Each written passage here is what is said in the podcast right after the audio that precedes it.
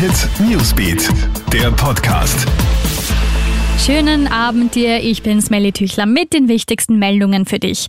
Stoppt die Kinderabschiebungen. Mit einer kleinen Kundgebung vor dem Wiener Innenministerium hat die Volkshilfe heute gegen die Abschiebung von Kindern und für entsprechende Gesetzesänderungen demonstriert. Vor einer Woche sind Kinder ja mitten in der Nacht abgeschoben worden. Die Bilder haben großes Entsetzen in ganz Österreich ausgelöst.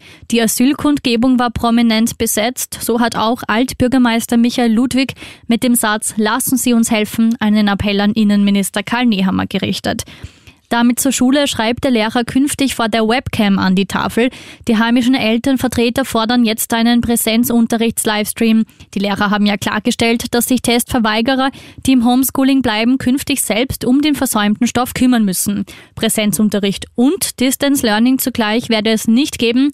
Die Eltern haben dafür kein Verständnis. Auch nicht besser sieht's quasi im Kindergarten aus, denn die Kindergärten fühlen sich von der Politik im Stich gelassen. Während es für die Schulen umfangreiche Sicherheits-, Hygiene- und Testkonzepte gibt, werden die Kindergärten von der Regierung nie erwähnt. Wohl auch, weil die Länder dafür zuständig sind.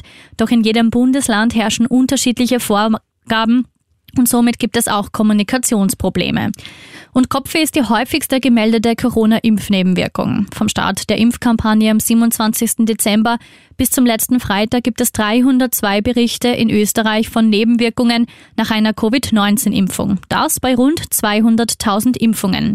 Die in das Bundesamt für Sicherheit im Gesundheitswesen berichteten Beschwerden waren aber überwiegend leicht. Es gibt 66 Meldungen über Kopfweh, 50 handeln von Übermüdung und 46 Berichte handeln von Fieber. Allergische Reaktionen wurden bei 10 Personen erfasst. Krone Hit Newsbeat, der Podcast.